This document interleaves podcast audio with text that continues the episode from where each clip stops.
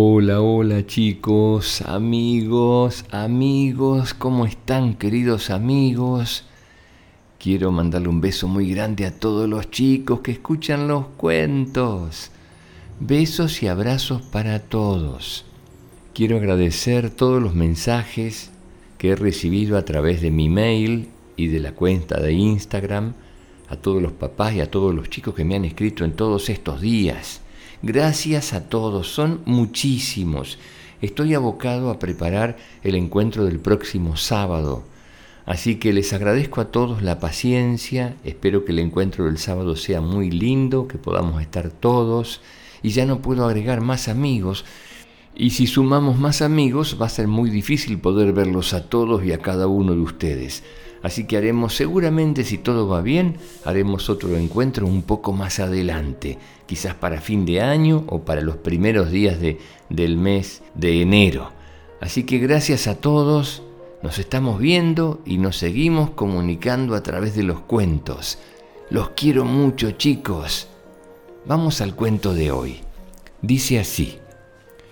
Mario era un niño bueno pero tan impaciente e impulsivo que pegaba a sus compañeros casi todos los días. Laura, su maestra, decidió entonces pedir ayuda al tío Perico. Era un brujo un poco loco que le entregó un frasco vacío. Toma esta poción mágica que ni se ve ni se huele. Dásela al niño en las manos como si fuera una crema y dejará de pegar puñetazos. La maestra regresó pensando que su tío loco le estaba gastando una broma. Pero por si acaso, frotó las manos de Mario con aquella crema invisible. Luego esperó un rato, pero no pasó nada, y se sintió un poco tonta por haberse dejado engañar. Mario salió a jugar, pero un minuto después se lo oía llorar, como si lo estuvieran matando. Cuando llegó la maestra, nadie le estaba haciendo nada. Solo lo miraban con la boca abierta porque mm, le faltaban las manos. Ha desaparecido. Haz ese truco otra vez, decía Lola.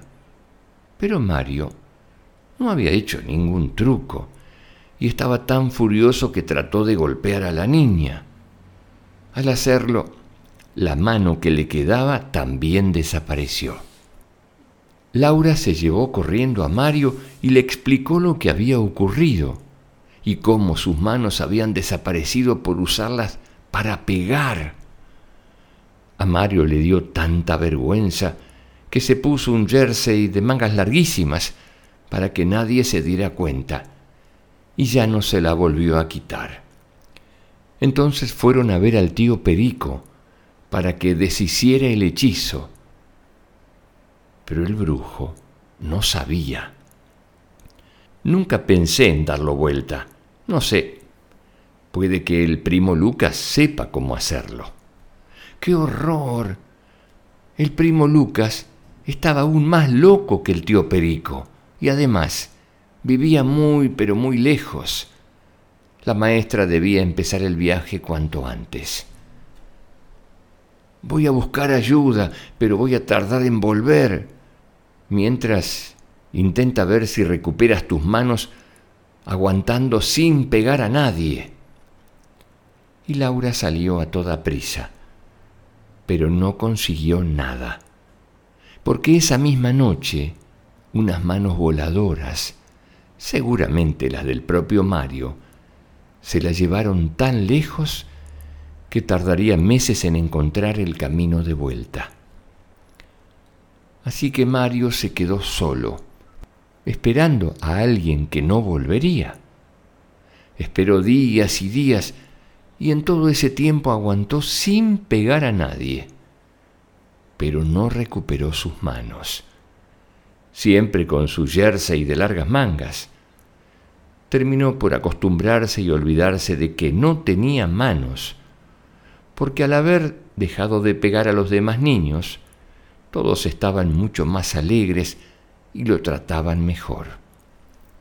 Además, como él mismo se sentía más alegre, decidió ayudar a los otros niños a no pegar, de forma que cada vez que veía que alguien estaba perdiendo la paciencia, se acercaba y le daba un abrazo o le dejaba alguno de sus juguetes.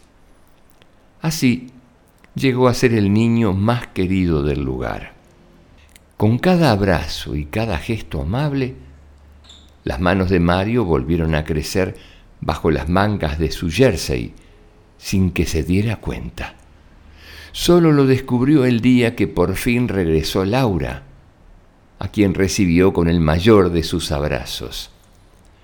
Entonces pudo quitarse el jersey, encantado por volver a tener manos, pero más aún por ser tan querido por todos. Tan feliz lo hacía tanto cariño que desde aquel día y ante el asombro de su maestra, lo primero que hacía cada mañana era untarse las manos con la crema mágica para asegurarse de que nunca más las volvería a utilizar para pegar a nadie. Un lindo cuento, chicos, ¿no es cierto?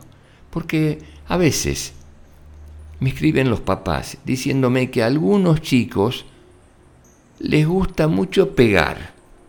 Pegar cuando algo les disgusta. Pegar cuando algo los enoja.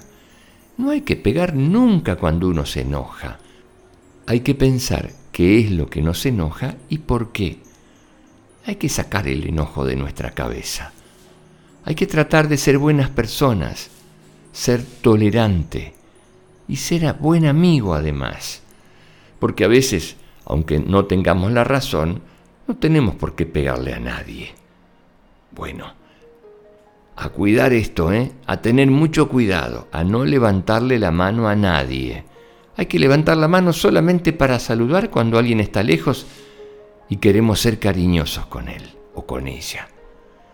Hasta el próximo cuento, chicos. Que sueñen con colores. Los quiero mucho. Chao.